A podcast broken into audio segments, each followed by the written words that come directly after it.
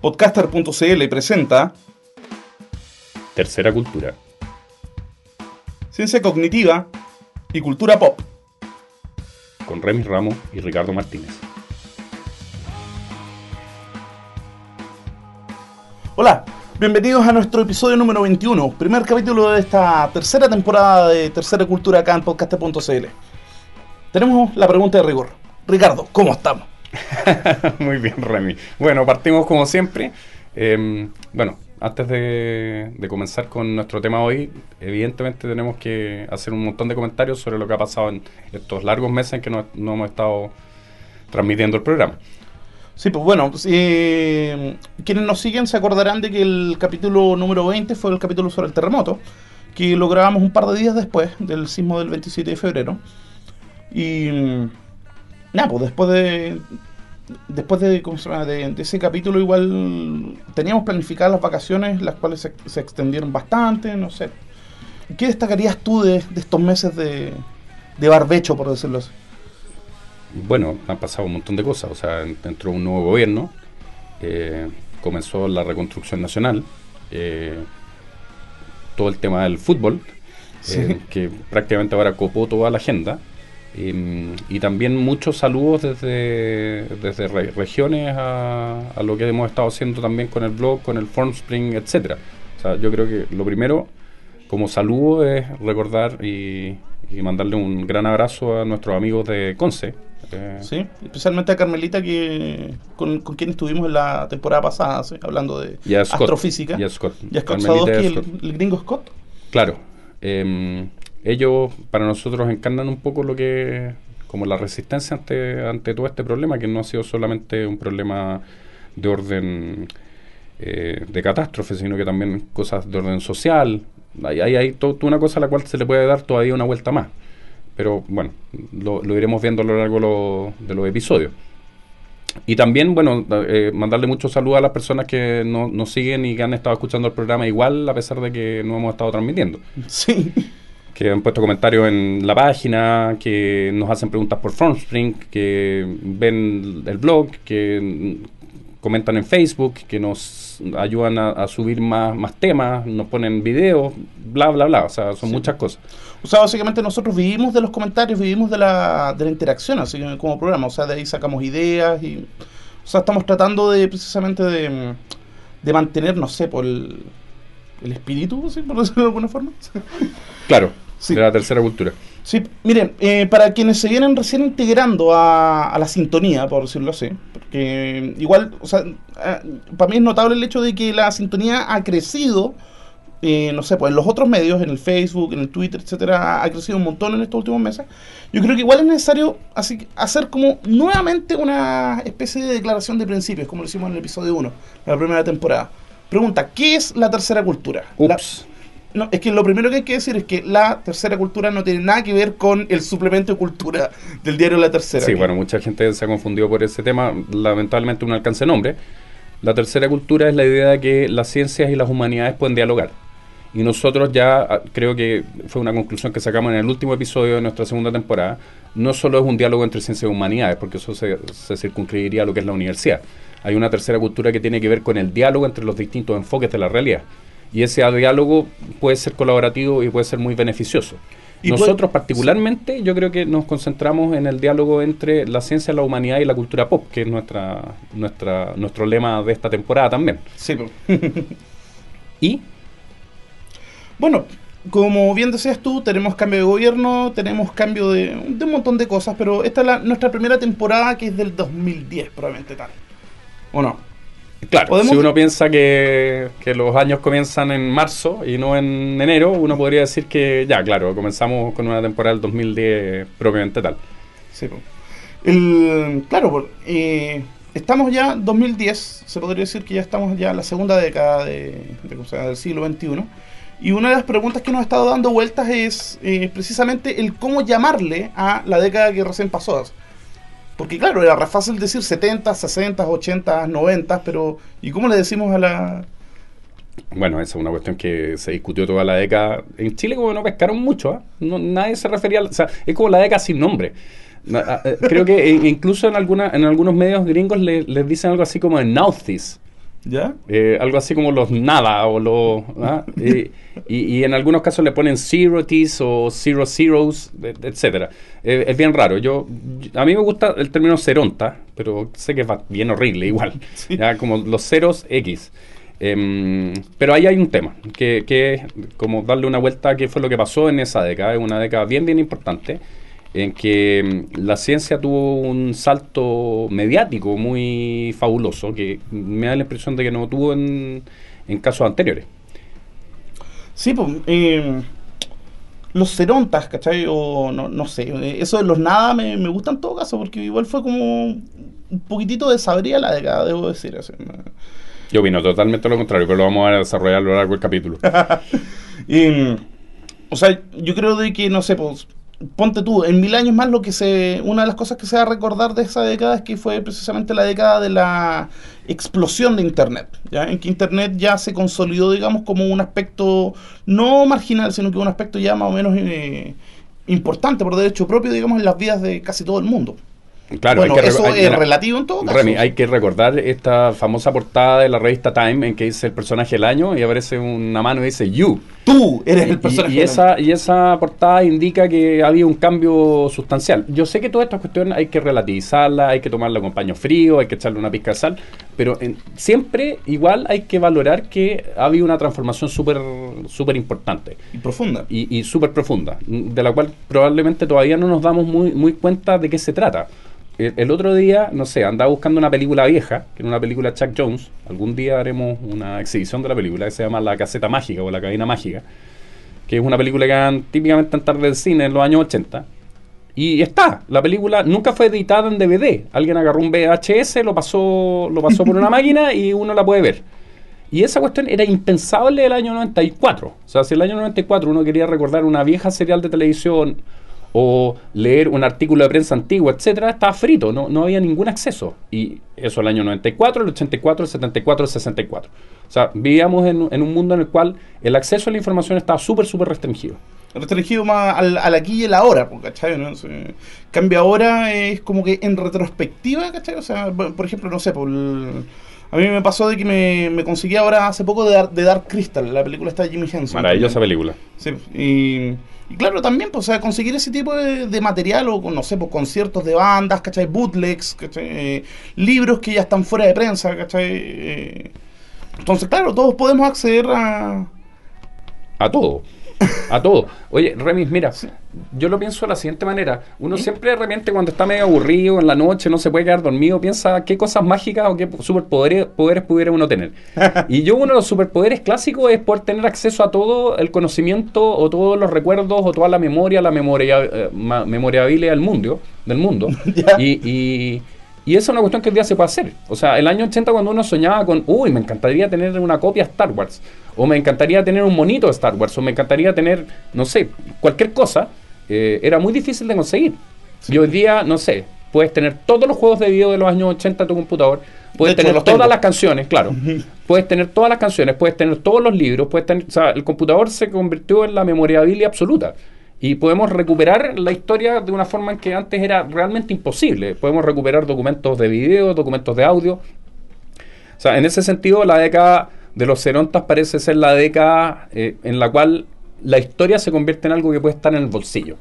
Y eso es algo que antes era imposible. Bueno, y el mayor acceso, digamos, a la historia precisamente te permite, digamos, rescatar cuestiones que habían caído en el olvido o caído en desgracia incluso. Y mm, hay una teoría re interesante que me contaba todo el otro día a propósito del tema de los revivals, de que por qué se van produciendo cíclicamente, o sea... yo había escuchado que los revivals se producían más o menos cada 20 años porque eh, expiraban los derechos de, autoría de las canciones, pero lo investigué en mayor detalle y en realidad no es así. Los derechos de las canciones, entiendo por ejemplo que en Inglaterra duran 50 años y hay un, tema de que después se pueden perpetuar, etcétera. Em, pero el punto es cuando una persona entra en la treintena, normalmente hace una especie de retrospectiva respecto a su infancia. su infancia y adolescencia. Y normalmente la gente que tiene entre 30 y 40 recuerda su infancia y adolescencia como un hito importante en su existencia. O como sus mejores años, de Y por lo tanto, cada 20 años, cuando estas personas entran en la treintena y en la cuarentena, que además corresponde al momento en que tienen más poder adquisitivo, probablemente no están gastando tanta plata como que la que van a gastar después, eh, y muchos de ellos pueden ser solteros o solteras, etcétera. O sea, especialmente ahora, porque piensa de que antiguamente, no sé, pues onda, tener 35 años y ser soltero... Claro, era una eh, cuestión impensable. Sí, pues, ¿Ah? en cambio ahora, no sé, pues uno puede llegar a los 30, digamos, y tener un estilo de vida casi adolescente, ¿cachai? Onda, comprándose videojuegos, Claro. cómics... Pero ahí pasa algo raro, porque uno dice, bueno, ahora quiénes están entrando en la treintena. Están entrando en la treintena las personas que tenían, no sé, 10 años cuando, cuando comenzaron los años 90. Y por lo tanto, se vendría la década de revival de los 90. Y nosotros creemos, y esa es la postura de este programa y de este capítulo en particular, Y es el título del y el capítulo. título del capítulo, ni ahí con los 90. Eh, se ha hecho todo un movimiento mediático por eso, eh, en los medios de prensa. Por ejemplo, Matías Rivas, en su columna periódica de los días viernes, hace como un mes atrás, dijo que estaba chato de los 80 y que vinieron los 90. Después hubo una columna también en la tercera, en la página 3, donde aparecen las editoriales o cosas parecidas, donde también Bien. se hacía toda una especie de festín con lo bonito que eran los Una 90. apología a los 90. una Y en realidad hay dos cosas ahí. Uno es una cabeza de pescado hoy día pensar en los revivals. O sea, los revivals estaban bien en, en una época en la cual la única forma de acceder a- al merchandising o, o- o a la memorabilia era a través de, de la compra de productos que estaban promoviendo los mainstream. Sí, pues. Hoy día uno puede acceder a la, la época que uno quiera. O sea, yo el otro día me estaba acordando de una serie maravillosa en que actúa Chuck Connors, principio de los años 80. ¿Cuál? La película, la serie era de los 60, que se llamaba The Rifleman o El Marcado. Ya. Una maravillosa serial que se trataba de un tipo que eh, tenía que llegar a avisarle a, a, a la- a estos de, de la caballería montada. eh, un, un grupo que lo iban a atacar los, los pieles rojas y no llegaba y mataban a todos sus compañeros. Entonces lo degradaban. Y la degradación lo llevaba a, a tratar de luchar solo por la justicia. Una, uno una especie como de abuelito de los magníficos. y esa cuestión se puede encontrar. Sí, Y si a mí me interesa eso, voy y lo busco. No necesito que haya unos productores, cajitas del McDonald's o cosas del Pensando estilo. en qué refrito les vamos a vender ahora. Claro. Ahora los público? refritos yo los puedo ir a buscar solo, por lo tanto ya no tiene sentido. En los años 90 sí, respecto a los 80. A principios de esta década también, respecto a los 80. Pero hoy día, como que Yesterdayland, que es como esta página maravillosa que a principios de- de- del año 2000 recuperaba todos los sitios, de la- la- las cosas de cultura popular de, de las- de las distintas épocas, eh, tiene ahí para regodearse. Y uno puede recordar seriales horribles, eh, seriales maravillosas, eh, juguetes, cajas de loncheras, etcétera, etcétera. Sí, pues, por ejemplo, los cereales, o sea, claro, uno tiende a glorificar, digamos, y uno tiende a acordarse, digamos, con mucho cariño y, y acordarse especialmente de las cosas buenas, no sé, por ejemplo, no sé, pues, onda Buffy, Dawson- Dawson's Creek, eh, sobre todo los archivos secretos X, que yo sé que, o sea, es, yo creo que es una de las primeras series, digamos, que logró esta cosa del, tener una fanaticada, ya no ser una cosa de culto, digamos, a nivel under, sino que ser una cosa mm, de culto a nivel mainstream. Porque, no sé, pues, para mí la primera gran serie de culto, digamos, fue esta, ¿cómo se llama? La Twin Peaks, ¿cachai? Pero con los archivos secretos X tengo entendido que se produjo como esta explosión, digamos, de la serie de culto, mucho antes de que empezara House y todas estas otras series que... o Lost, que acaba de terminar. Claro, bueno, ahí tenemos una, una cuestión que es bien rara en Chile, que a mí siempre me ha llamado mucho la atención, y es el hecho de que aquí las series no se han serializado. Eh, los monitos animados no se han serializado. Entonces uno se encontraba con una especie de loop infinito, en que de repente, no sé, series de dibujos animados que tenían 26 episodios, como, no sé, Sam el Rey del Yugo, en realidad te mostraban, no sé, 10. Y los repetían, los ponían en desorden, o sea, no había ninguna noción de que había una serie Sí, un o que había un arco dramático esa cuestión no, no- no había arcos dramáticos en las series en Chile al menos al menos en, en la percepción de uno quizás igual se da más o menos serializada pero claro a partir de los archivos X empieza a haber una cosa como de serialización y de que se sigue la serie como como un objeto de culto evidentemente Twin Peaks lo hizo antes pero Twin Peaks siempre estuvo reducido a, a un grupo de seguidores que era más geek por decirlo de alguna Sí, forma sí. entonces, claro, esas cuestiones se recuerdan bien de los 90. Ahora, yo creo que los 90 en realidad es una, una época bien oscura. Eh, sé que voy a tener un spoiler. En el Ajá. último libro de Álvaro Izama, eh, un libro realmente maravilloso que se llama Estrellas Muertas, eh, Bizama se tuvo una reconstrucción de la época, sobre todo desde el punto de vista de los universitarios. Y esa reconstrucción de época es una reconstrucción de época en que se muestra lo oscuro que fue esa década, al menos en Chile. Mucho más oscura de lo que uno pudiera creer. Porque claro, está la idea de la época en que vuelve la democracia, pero no es tan cierto también. La década de los jóvenes con esta cosa, de la, el boom de la rock and pop y el Canal 2, ¿cachai? Y la- Claro, pero es una época realmente mucho más oscura de lo que se piensa. Y si uno lo ve en, su, en sus productos culturales, también es una época que no tiene mucho, mucho como ¿Mucha sustancia? mucha, no sé si sustancia, pero, pero hay algo ahí que es poco, un poco como insípido. Uno arma una especie de, de- de- de relato, siempre uno hace un relato, lo hemos dicho miles de veces acá, la memoria es una construcción. Y como la memoria es una construcción, uno sabe que la memoria es selectiva, agrega unas cosas donde no estaban, saca cosas que están... Embellece. que- embellece, etcétera. O sea, vemos con el con el, el- el prisma del tiempo y parece que las cues- cuestiones son realmente mucho mejores de lo que de lo que eran, pero en realidad, no sé, seriales tan impresentables como Baywatch, que es la serial de lo o, o- o esa copia que el, el otro día el angelito me contaba, de, me recordó un- una cosa que mi memoria, mi consciente había olvidado, esa serial Pacific Blue, Uf. ¿ah? En bicicleta, pues, o sea, no, no, no, no, está, está mal, o sea, Corazones Service es mejor. ¿ah? O sea, lo peor, ¿no? Y, y- y muchas cosas así, o sea, mujer en bikini, eh, esas eran las seriales de los años 90. ¿Ah? Muchas mujeres en bikini. Sí, ¿Cómo se llama la de Hulk Hogan? Ese Trueno en el Paraíso. Trono del Paraíso o Acapulco Hit, o sea, realmente puras barbaridades, puras, puras barbaridades. Basofias, Sofía. Sí, bueno, ¿tú qué estabas haciendo en los 90 probablemente tal? Así? Bueno, los, de- los 90 fueron una década bastante movida. Estuve estudiando prácticamente toda la década. Entraba a una carrera, salía, volvía a entrar, volvía a salir. Y en realidad mi, mi, mi experiencia como joven veinteañero es una experiencia bien como errática en esa... Igual era un no estaba ni ahí. ¿ya? O sea, haciéndole honor al, al dicho popularizado por Chino Ríos, uno de los íconos precisamente de la época. Claro, claro, pero, pero sí, era, era un no estaba ni ahí. Hay una sensación como de fatiga de materiales en, en esa década, distinta a la que se tenía en los 80. Por supuesto, tampoco hay que endiosar a los 80 ni tampoco a la década pasada, pero algo de eso vamos a hacer en este episodio. Pues, o sea, la idea es tratar precisamente de despercudirse un poco de esa visión idealizada, digamos, del, no sé, pues, del, del pasado. O sea, por ejemplo, mira, yo te hacía la pregunta porque yo durante esos años estuve en el colegio. Estuve haciendo mi enseñanza media y después entré a la U 98 recién. Y claro, pues en esa época me acuerdo que te- teníamos bandas, unas bandas malísimas, íbamos a conciertos de bandas malísimas también, ¿cachai? O sea, pero claro, uno se acuerda de, los de los próceres de la época, ¿cachai? Pero no se acuerda, digamos, de las 70 bandas horribles que habían, digamos, en, esa época, y en todos los estilos, o sea, no solamente el, el metal, pues, ¿cachai? O sea, musicalmente una década muy extraña, muy, muy, extraña, donde, donde yo creo que es el último manotazo de, de la industria. La industria alcanza su peak en términos de, producción de, música para mascar y votar, como Bagel Music, Eh, en esa década. O sea, hay que recordar, yo recuerdo dos de principios de los 90 que son horrorosas, que son el merengue house, Ya. Eh, cosas como el general, eh, los ilegales. ¿ah? Wilfred y la ganga es un poco anterior, pero, Sí. pero, pero esa es la idea. Y lo otro es el Eurodance. ¿ya? O sea, cosas como Venga Voice, Technotronic. O sea, nos True Unlimited. no, nos vendían una cantidad de mulas, pero. Y claro, apareció además la onda del. La onda del. Del de lo underground. Y- Mm, y eso viene como a complementar un poco como la sensación de que uno puede escaparse del sistema. No sé, hay, hay una cuestión que hay que darle una vuelta más.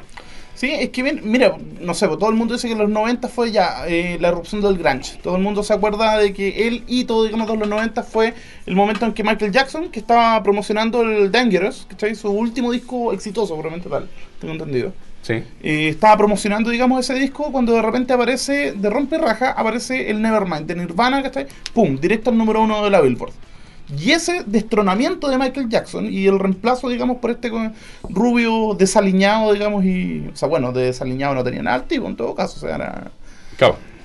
O sea, re- reemplazando a Michael Jackson con, con, Kurt- con, Kurt- ah, con Kurt Kurt Cobain, Cobain. sí. Sí, y eso, bueno, fue bien. Pero bueno, estamos muy negativos. Yo creo que tenemos que poner una canción como para alegrar a la gente. Hemos elegido una canción que ilustra lo que para nosotros son los 90. Eh, escuchémoslo y después Eh, lo comentamos. Debatimos harto respecto a la elección de la canción, pero definitivamente esta representa fielmente el espíritu de los 90. Más que cualquier canción de Nirvana o Pearl Jam o de, O o de, A- o de Aqua. ¿no? Oasis, etcétera.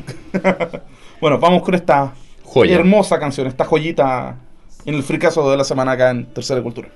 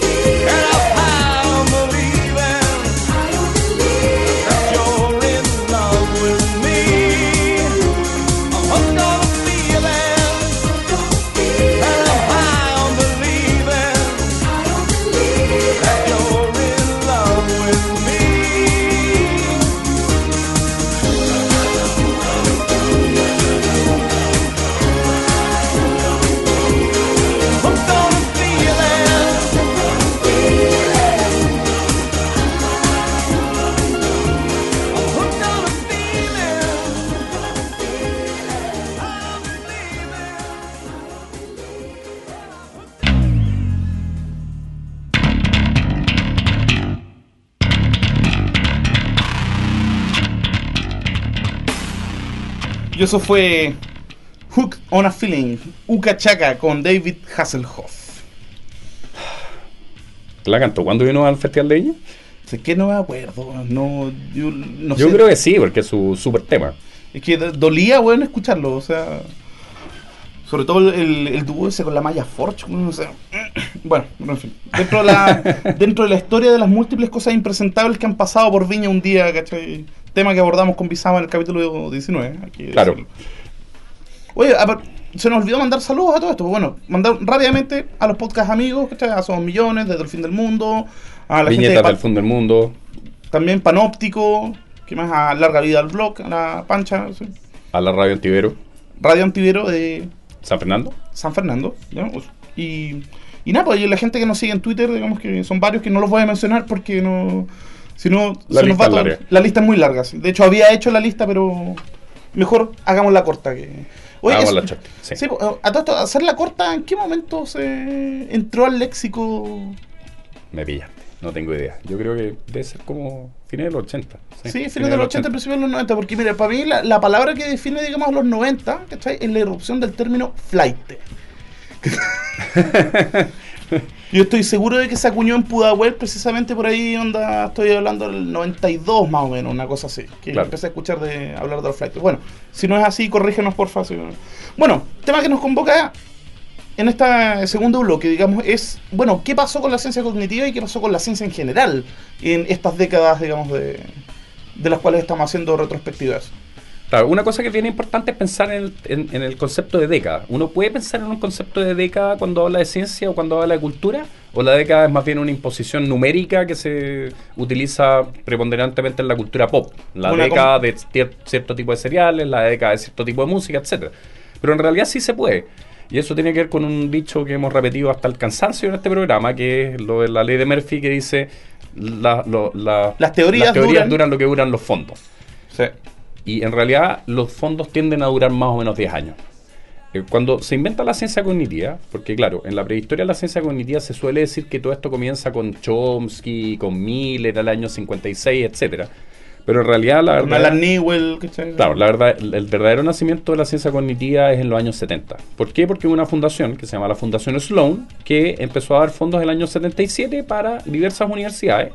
Las más prestigiosas de ellas probablemente la Universidad de Harvard, el MIT, la Universidad de California en San Diego, que eh, tenían como objetivo estudiar la mente desde las disciplinas afines a ese estudio, que serían la antropología, la filosofía, la psicología, la lingüística La inteligencia artificial. y la neurociencia. Sí. Y esos fondos se acaban el año 85. El año 85 la Fundación Sloan como que dice, ¿saben qué más? Miren, por aquí parece que no va la cosa.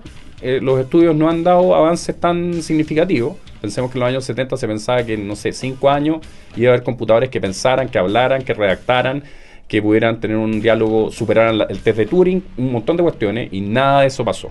Entonces, los fondos Bueno, han, han habido éxitos, pero son éxitos. Mira, específicamente en en el campo de la inteligencia artificial, siempre me gusta mucho esa frase que dice de que cuando una tecnología, ¿cachai? eh, de la inteligencia artificial funciona, deja de llamarse inteligencia artificial, se llama tecnología seca, ¿cachai? Claro, claro, y claro, ha habido avance en ese sentido, o sea, tampoco es que no haya pasado nada, pero los fondos duraron hasta el año 85, más o menos una década. Y después hubo una especie de interregno, podríamos decir más o menos entre el año 85 y el 95, en que empezó la gente a pololear de a poco con las teorías de las redes neurales, desde la, desde la inteligencia artificial fundamentalmente, y el año 90, si mi memoria no falla, Bush padre inicia lo que se llama la década del cerebro. Y ahí aparecen nuestros amigos queridos, que son el fMRI y el PET, que son sistemas para ver cómo está funcionando el cerebro online, eh, con imagen, con imagen, neuroimagen del cerebro. Y eso produce un avance sustancial en lo que es el conocimiento de cómo funciona el cerebro en particular. Sí, pues. Bueno, una breve distinción. Pues el fMRI, que significa resonancia magnética funcional, Funcional. ¿ya? es una técnica que permite, digamos, detectar los niveles de activación, digamos, en las distintas zonas de la corteza, con cierto margen de error y con cierto, digamos, eh, con cierto nivel de detalle, no tan específico tampoco. o sea. Entonces, eh, lo, gracioso es que, claro, en esa época, digamos, coexisten distintos enfoques. Está el enfoque, digamos, eh, de funcional por áreas, también está el enfoque, digamos, de, de neuronas individuales, esto de pinchar, digamos, una neurona, digamos, y registrar su actividad. También se siguió ocupando, digamos, los electroencefalogramas, digamos, para detectar oscilaciones, digamos, eh, magnéticas o eléctricas. Eléctricas y magnéticas. El, electroencefalograma va- ve variaciones eléctricas y el magnetoencefalograma, que yo siempre he querido tener uno en mi casa, Sí. eh, aunque dicen que si pasa un camión por afuera empieza a echar a perder todos los cálculos, eh, ve variaciones magnéticas, o sea, son electromagnéticas las variaciones. Y claro, el electroencefalograma se sigue usando y da pie a al menos un par o tres o cinco o diez grandes descubrimientos como el N, N400, el P600, el N0, etcétera, etcétera, etcétera. Un, un montón de cosas de las cuales cuando tengamos un capítulo sobre eh, neurolingüística vamos a hablar. Sí.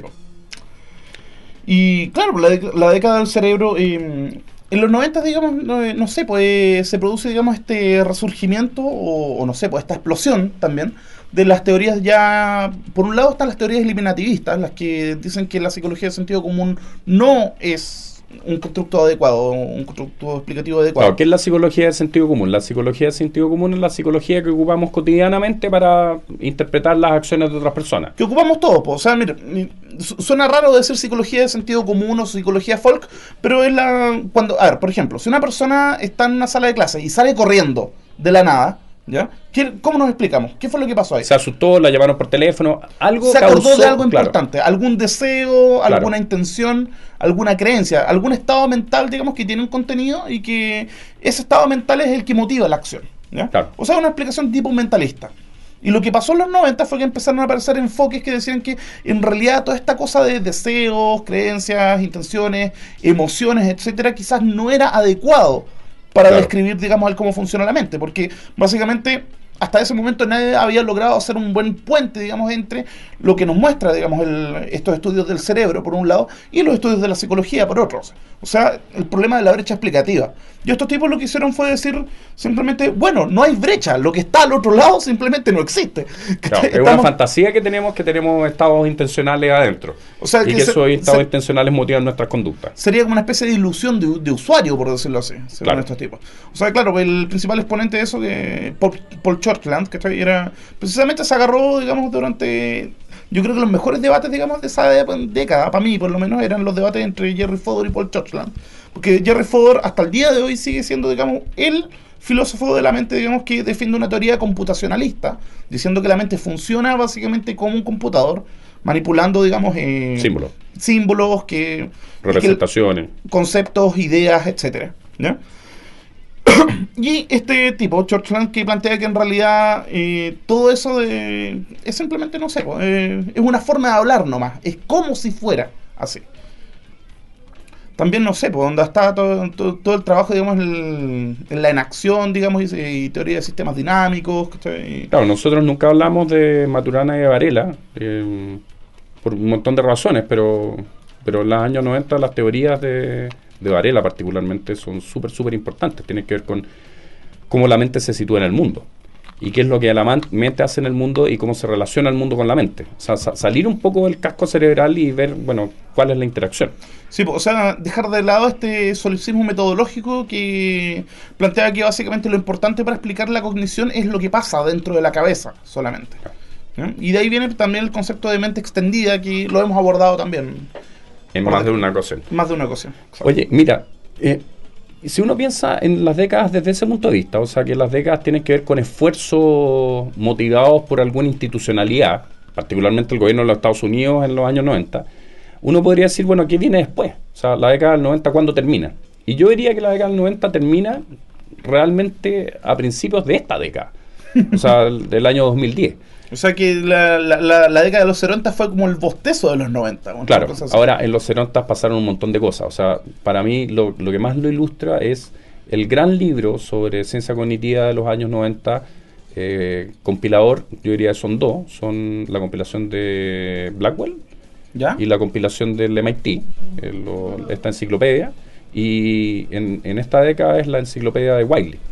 Sí. eh, el año 2005. Y cuando uno ve la enciclopedia de Wiley, en realidad ve que esta cuestión se ha sofisticado hasta niveles increíbles. O O sea, es una probablemente el, mejor libro sobre ciencia cognitiva disponible para el usuario común. Sí, carísimo. Y bueno, ahí hubo una cuestión que es bien importante, que es que en los años, en los años 00 eh, se produce como una especie como de recombinación de ciertas cosas. Y aparece una década en la cual, y por supuesto esto es súper debatible, lo que ocurre es que se empiezan a fortalecer ciertas líneas Em, en, un montón de, áreas que tienen que ver básicamente con el poder computacional asociado. Y aquí conectamos perfectamente con lo que dijimos en la primera parte del programa. O sea, también la ciencia se ve beneficiada del aumento de la computabilidad. Y por lo tanto, todo lo que tiene que ver con modelación es una cuestión que sube a niveles que antes eran imposibles. O sea, eh, piensa tú que la inteligencia artificial de aquella época, o sea, de McCulloch, Pitts, Newell y Simon y toda esa gente, eran simulaciones que se llevaban a cabo en computadores que no eran más potentes que el reloj que tengo puesto, ¿cachai? Ni siquiera el celular. Estamos hablando de computadores con, con ese poder de procesamiento. O sea, una, una, tarjeta de salud o de esas que vienen con un chip, el chip era más poderoso que, los, los, computadores que había en alguna universidad. Sí, pues. Y claro, ahora tenemos una capacidad de procesamiento enorme, por lo tanto todo tiene que ver con procesar datos. Voy a dar un puro dato. La lingüística eh, desarrolló un área que se llama la lingüística computacional, que estudia fundamentalmente cómo se puede procesar el lenguaje humano con computadores. Y a fines de los años 90, yo diría que es 97, 98, aparece un modelo en particular que es un modelo que terminó comiéndoselo todo y que es como uno de los modelos estándares en la actualidad. Para algunas cosas, por supuesto, hay otros más, que es el modelo LSA, ¿Qué hace el LSA? Mete millones de datos, millones, millones, millones de palabras. ¿Corpus? Corpus, eh, palabras escritas, texto, y procesa estos datos creando una representación matemática. Y la representación matemática permite decir que la palabra perro y la palabra gato están juntas. Y esa representación matemática parece simular, no en el modelo LSA, sino que en, en otro modelo análogo, cómo estaría representado el lenguaje, al menos las palabras en la mente. Y eso es algo que era impensable, no sé, el año 70 o 80 donde ningún computador podía procesar esa cantidad de información. Y cosas análogas pasan, no sé, en neurociencia. O sea, este... El, precisamente me acordé, digamos, de este proyecto, el Blue Brain, que están haciendo ahí en Francia. Se me olvidó el nombre de la institución también, claro, una institución grande con fondos que vienen, digamos, no solo del gobierno, sino que también de las empresas que producen los computadores también. O sea, pensemos de que todas las empresas, digamos, que fabrican hardware, les conviene mucho publicitariamente tener el computador más poderoso del momento. Y están siempre peleándose, digamos, con quién tiene el computador más potente. Y creo que ya no es el más potente, pero el que sí lo era hasta hace un par de años es un supercomputador que se llama Runner, ¿ya? Y que le pega mil patas al, ¿cómo se llama? Al, ¿Cómo se llama? Al Deep, al Blue, Deep Blue. Al Deep Blue, porque fue el que le ganó a, a Kasparov. Este computador Roadrunner lo están ocupando en este proyecto para simular, digamos, la unidad básica, digamos, de, de organización de las neuronas, digamos, en la corteza, que se llaman las columnas corticales. ¿Ya? Y resulta que no es una simulación en términos eh, matemáticos de, de la función de la neurona, es la simulación de la neurona completa, átomo por átomo, molécula por molécula. ¿Cachai? Y resulta que simular, digamos, una columna cortical requiere un esfuerzo computacional que para el año 2000, por ejemplo, era impensable, para el 2005 era muy difícil, y hoy en día se puede hacer con un par de PlayStation 3, ¿cachai? o sea, conectáis un par de PlayStation 3 en línea y tenéis un poder computacional más o menos de ese, de ese orden. Claro. Entonces, eh, el objetivo de estos tipos, digamos, es de aquí a 10 años, no me acuerdo cuánto era, poder simular un cerebro de un mamífero pequeño completo. Que sería como ya el primer gran landmark de la cuestión. Y eventualmente la idea es poder simular ya molécula por molécula un cerebro completo. Y en el momento en que eso se puede hacer, o sea, ahí vaya a poder hacer experimentos, digamos, eh, neurobiológicos, ¿cachai? Sin, digamos, la, los problemas éticos que tiene la investigación en neurociencia. Y en consecuencia, nuestro amigo, creo que no lo, no lo hemos citado nunca en este programa, Stephen Wolfram, tendría razón.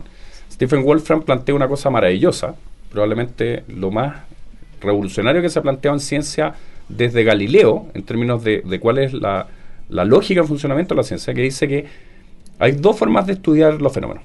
Una forma que es teórica y una forma que es empírica. O sea, con una reflexión racional o tomando los datos. Y él dice, existe una tercera forma que inventan los computadores, que es procesar datos como si fueran los datos empíricos. Sí. Y por lo tanto yo puedo simular, puedo simular una tormenta, puedo simular funcionamiento del cerebro, puedo simular una célula. O la tectónica de placas. Que o la tectónica de placas, etcétera, etcétera. Y mientras más poder de simulación tenemos, más fácilmente podemos decir si la realidad fuera así, si pasaran estas cosas, pasaría tal cuestión. Por supuesto, todo eso asocia a una serie de variables que son sumamente complejas. Yo estoy reduciendo la cuestión con, con trazo grueso. O sea, lo estamos contando con peras y manzanas, ¿no? Sí. Con peras y manzanas, pero la, la, idea básicamente es que hoy día uno puede en su computador hacer algo que antes una persona tenía que hacer con, no sé, instrumentos. Hoy día los instrumentos pueden simularse. Y esa idea es muy revolucionaria y es una idea que si bien surge su, su posibilidad de aplicación desde los computadores, empieza a explotar en los años 90, es en, en, la década del 2000 que esa cuestión llega realmente a ser una realidad. O sea, la cuestión del do it yourself, por decirlo alguna Claro, el do it yourself. O sea, hay, hay un artículo precioso de, del, del, New York Times, creo que es del año 2002-2003, que se llama Haciendo ciencia en el garage de tu casa. Garage Science, que consiste básicamente en que si tenías un buen computador, que no es una cuestión difícil de tener, uno puede replicar ciertas cosas o realizar ciertos experimentos con el computador que no podría haber pensado jamás en hacer cinco años antes. Bueno, experimentos de pequeña escala. O bien también puedes hacer que tu computador participe en experimentos de escala grande. Claro, porque, por Está ejemplo, el, el, SETI, digamos. el SETI, para buscar inteligencia extraterrestre, en que se procesan muchos, muchos millones de datos de distintos telescopios, radiotelescopios, creo que son radiotelescopios del mundo, Sí. para captar señales que vienen del espacio. Pero también síntesis de enzimas. No sé, a- había un- una aplicación de Google que creo que ya no está siendo muy ocupada, que era el Google Labs. No, Sí. no era Google Labs, era Google Compute Sí. en que uno le prestaba el computador a Google cuando no lo estaba usando y el computador a- ayudaba a una red de computadores a procesar encima. sí po. El- bueno, es el famoso cloud computing que le llaman Claro, también. porque, claro. O sea, además, el computador mío lo puedo juntar con otros más y producir un, un, un supercomputador, una O sea, super- poner un granito de arena, digamos, para hacer un mega computador. Así. Bueno, recuerda que en Formspring nos, nos preguntaron algo parecido hoy día en la mañana, que tenía que ver con un- una cita a la llamada de Tulu, que decía que si la ciencia avanza mucho, de repente llegamos al horror.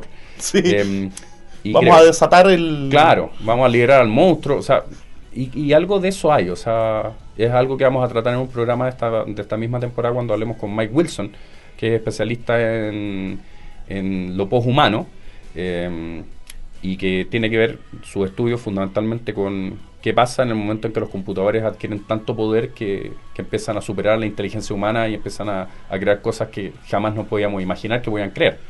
Y de hecho muchos temen que ya está pasando ahora. O sea, acuérdate de toda esta cosa de los que dicen que Google no está volviendo tontos porque ahora en vez de saber cosas ya no, no, no necesitamos saber nada porque todo lo tenemos a un clic de distancia. Claro, todas esas cosas son cosas que pasan en los años 70 y no pasan en los años 90. O sea, si bien las, y, y esto se ha dicho también en la música, los 00 o los 0 son una continuación de los años 90, uno ve también de que entran ciertas variables distintas. Es como cuando, cuando se analiza la historia de la música y se, se piensa en qué momento apareció tal instrumento.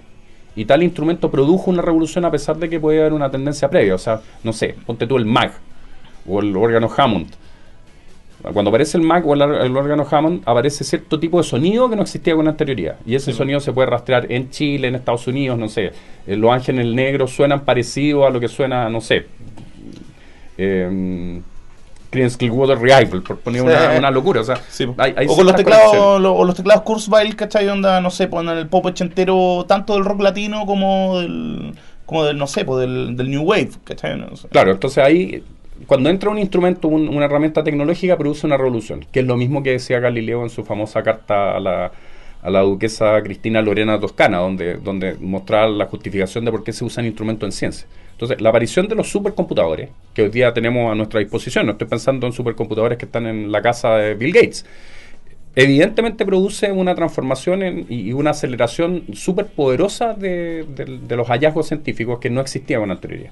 Y eso también pasa en música, también pasa en, cine, también pasa en televisión.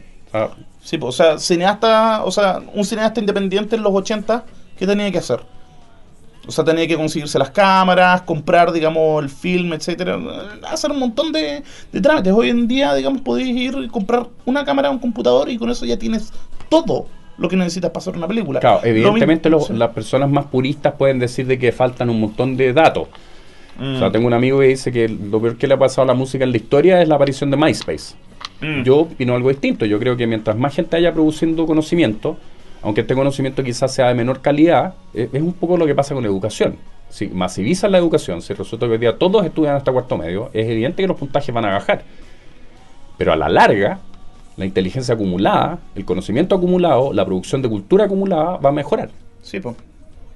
Ahora, Andrea Bantel, mi querido amigo que está en Inglaterra, me comentaba que respecto de la música de los Ceronta, em, no había una narrativa que se pudiera haber creado. O sea, lo- lo- los mismos críticos, lo- los periodistas no sabían muy bien cómo contar la historia. Y eso hacía que hubiera como muchas versiones contradictorias. Como si fue una buena década, no lo fue. Yo creo que realmente tiene que ver con lo mismo. Con que es una década en la cual lo que ocurre es que hay una tal masivización, no solamente del consumo, sino que de la producción, Producción. que eh, estamos en una situación que es epocalmente súper distinta. Pero bueno, todos estos temas los vamos a hablar largamente a lo largo de esta tercera temporada. Sí. Bueno, eh, la, la idea era hacer como una especie de barniz de lo que se viene. O sea, bueno, hemos tocado temas de, de cultura popular, no, no sé, de, de medios, de, de educación, de literatura. ¿Literatura? ¿Qué, qué dirías tú de la... y ¿Qué, qué pasó, digamos, en los cerontas, en las literaturas? Yo también creo que hay una cuestión también del, del hazlo tú mismo. Sí. No tan, no tan acentuada como podría haber sido. O sea, yo creo que la aparición del Kindle eh, y más bien la aparición del PDF, si el Kindle es un chiche. O sea, yo no Sí. necesito un Kindle para leer, para leer un texto. Me voy con mi notebook y lo ocupo. Discúlpeme la gente de Amazon, pero creo que, es un- que es un chiche que es realmente inútil. O sea, ¿para qué voy a andar con una cuestión tan grande como el iPad? Y Sí. no sé, una cuestión muy grande para andar llevando en la mano. Pero la aparición del PDF, la aparición de los libros que se pueden transmitir por internet, evidentemente va a producir un, un cambio igual. Pero yo creo que no se ha producido. O sea, hasta el día de hoy no, no, hay, no hay gente que haya surgido, o sí. Sí, No la sé, hay, pero son lo- casos excepcionales. O sea, gente que partió escribiendo blogs y terminó publicando sus libros superventas. Los hay, pero son casos contados. Claro, no, no es un fenómeno tan masificado como el de la música por MP3 producida en la casa. Sí. Pero para allá va. Yo creo que también va para allá. Bueno, y como mensaje al cierre, ¿cómo podemos englobar, digamos, to- toda esta cosa, este espíritu que se ha gestado en, en estas últimas décadas? A propósito del do it yourself, lo que estamos haciendo acá es do it yourself también, ¿cachai? O sea, Obvio. El podcast es un hijo de los 70, no Sí. de los 90. Sí, o sea, estamos haciendo un programa de radio hecho hechizo, ¿cachai? Hecho en un computador. Tenemos un blog que es algo así como nuestra revista también hechiza, ¿cachai?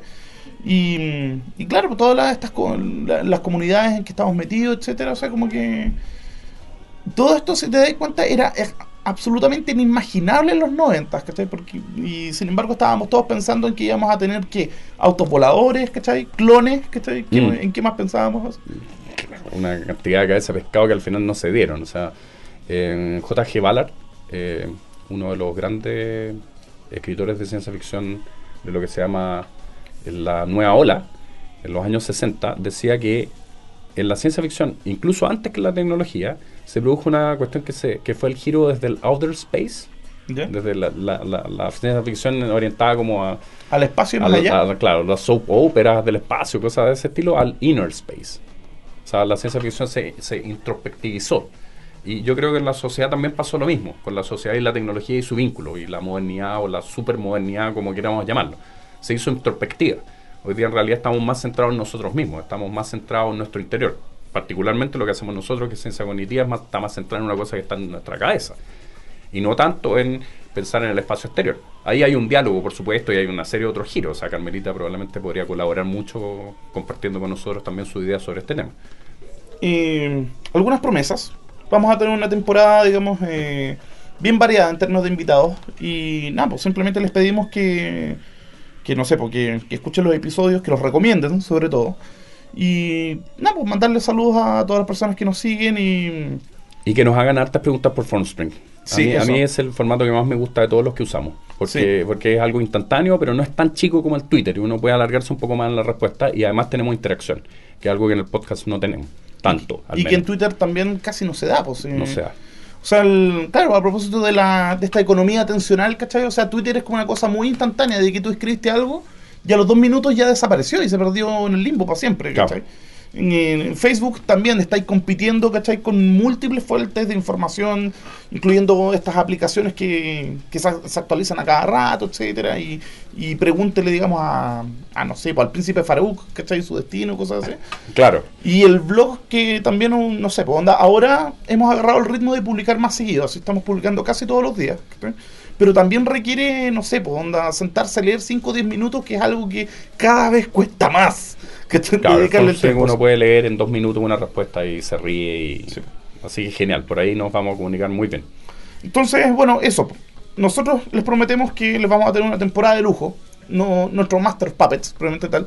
Y lo único que les pedimos a cambio es eso, porque recomienden que nos sigan y que, no sé, pues, de vez en cuando nos tienen su saludito por ahí, ya sea por el Twitter, o por Facebook, o por el blog, o por Formspring. Sí. Bueno, nos vamos con nuestra canción de cierre. ¿Qué es? Bueno, a propósito de el siglo en que estamos, pues, Claro. Bueno, vamos a cerrar con uno de mis temas favoritos de todos los tiempos y que precisamente habla de esta este siglo esquizoide en el que estamos. Vamos con 21st Century Schizoid Man de King Crimson. Acá en Tercera Cultura. Chao. Chao. Gracias.